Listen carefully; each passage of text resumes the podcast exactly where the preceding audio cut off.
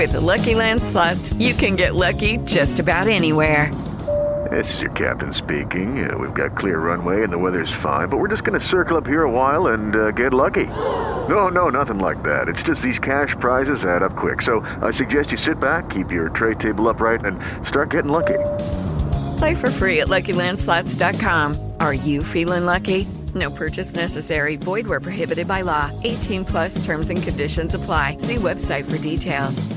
Hello, it is Ryan, and I was on a flight the other day playing one of my favorite social spin slot games on ChumbaCasino.com. I looked over the person sitting next to me, and you know what they were doing? They were also playing Chumba Casino. Coincidence? I think not. Everybody's loving having fun with it. Chumba Casino is home to hundreds of casino-style games that you can play for free anytime, anywhere even at 30,000 feet. So sign up now at ChumbaCasino.com to claim your free welcome bonus. That's ChumbaCasino.com and live the Chumba life. No purchase necessary. VGW. Void were prohibited by law. See terms and conditions. 18 plus. En temas de la Ciudad de México, las autoridades capitalinas anunciaron nuevas disposiciones y acuerdos con motociclistas y la aplicación del reglamento de tránsito aquí en la Ciudad de México.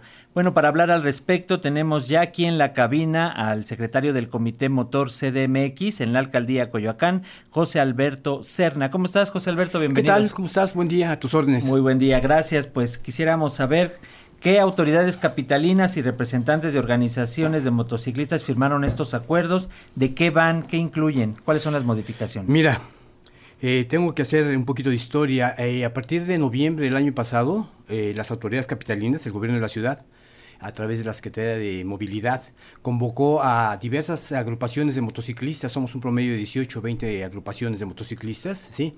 para que junto con ellos eh, trabajáramos en buscar la manera de cómo evitar accidentes entre los motociclistas, ya que nos mostraron unas... Eh, eh, estadísticas que ellos del 19 a la fecha pues mostraban que los jóvenes entre los 17 y los 25 años estaban falleciendo esto preocupó a ellos y el objetivo es salvar vidas, ¿no? Salvar vidas, ellos salvar vidas y nosotros promoviendo el motociclismo responsable, ¿sí?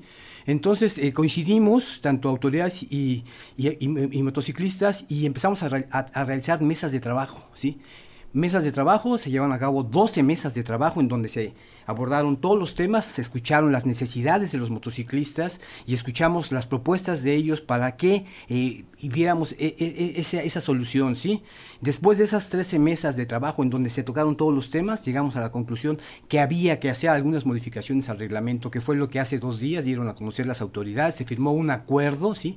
En donde ya se modifica el reglamento, si hasta Dentro de 45 días que va a impactar en el reglamento, ¿sí? tenemos un tiempo de gracia que se dio a conocer ayer en el, la Gaceta Oficial, corren 45 días y a partir de 45 días eh, motociclista que vaya con un menor de edad, la motocicleta va a ser remitida al corralón.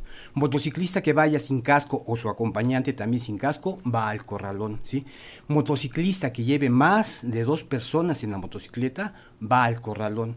Sentimos que eso para nosotros es un gran logro porque mm, no había mucha conciencia en esa situación. Sí, efectivamente, por ejemplo, nos están señalando de los accidentes que se han registrado en carreteras, eh, la cuestión de que muchas veces los propios motociclistas son quienes no respetan algunas de estas cuestiones que ustedes están señalando. ¿Hasta dónde va a tener este impacto? ¿Qué organizaciones y a qué se comprometen?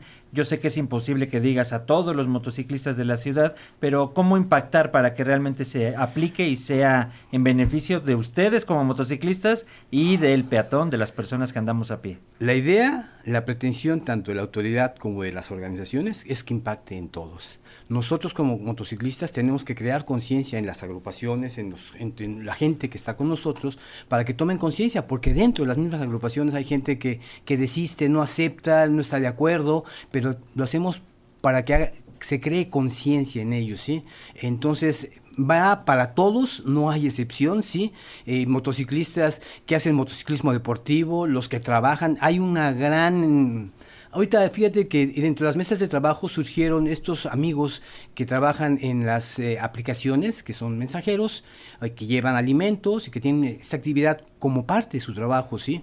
En donde ellos tienen muchos conflictos a lo mejor de aspecto laboral ya está cayendo en el laboral, pero lo que nos pega a nosotros es que muchos de ellos se subieron a la moto hace 3, 4 años, perdón, hace 3 años, a partir de la pandemia, por cubrir una, una, necesidad, por querer ganar un ingreso, pero muchos de ellos se subieron a la motocicleta sin conocer la motocicleta, sin saber y conocer el reglamento de tránsito. Entonces, todos ellos, pues hay que trabajar fuerte, ¿sí? Para crearles conciencia y enseñarles que la motocicleta, aparte de que se maneja sobre dos ruedas, se maneja con dos R's, respeto y responsabilidad. Así es, esto debe de, de tenerlo en cuenta, como bien señalas, y en estas partes que es importante, quienes la ocupan para estas cuestiones de trabajo, quienes la ocupan por ocio, por alguna diversión y también como medio de transporte que Así ahora es. se utiliza.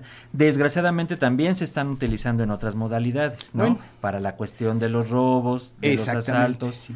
Ahí, ahí cómo podrían también apoyar, yo sé que no es responsabilidad de ustedes, pero cómo apoyar para tratar de que este índice sea menor y que la incidencia también vaya para abajo. Fíjate que, el tema es muy largo, ¿eh? tenemos para platicar yo creo que muchos programas, muchas, muchas emisiones.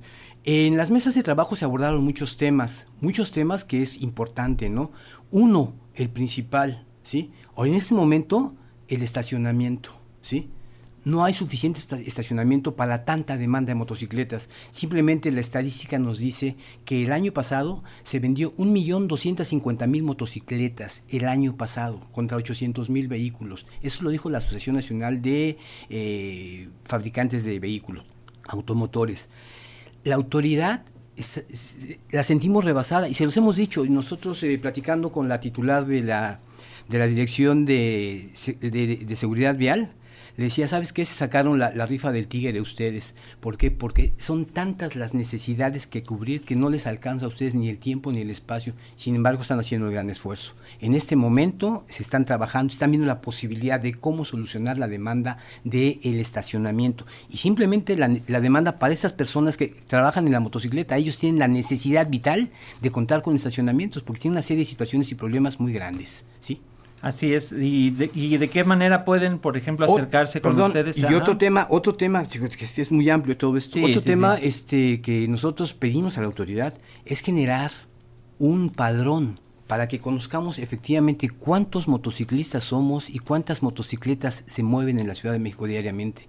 Entonces, en ese tema estamos ahorita aturados en las mesas de trabajo. Las mesas de trabajo van a continuar. Lo que antier se hizo fue apenas la punta de lanza de lo que se tiene que hacer. Estamos muy contentos los motociclistas porque por fin vimos que la autoridad volteó hacia nosotros. Éramos un ente que no figurábamos en, en- dentro de lo que es la movilidad en la Ciudad de México. Ya con esto se demuestra que sí hay intenciones de que al motociclista se le ponga atención, se atienda a sus necesidades y se le involucre dentro de la actividad de la movilidad en la Ciudad de México. Como bien señalas, José Alberto, este tema va amplio y qué bueno Uf. que se esté dando, pero si nos permites vamos a poner pausa en este momento a la conversación. Más adelante podríamos tener otros espacios para poder ampliar el tema, pero ya nos diste la- lo que es lo principal y lo que eh, va a empezar a aplicar ya en- a partir de estos 45 días en lo que comienzan eh, algunas cuestiones técnicas, pero ya para que se vayan a dar a conocer. Danos algunos lugares de contacto, este redes, donde puede comunicarse la gente. Bueno, este, eh, nosotros tenemos la, la- el Comité Motor Ciudad de México, sí, a través de comitémotorciudaddemexico.com.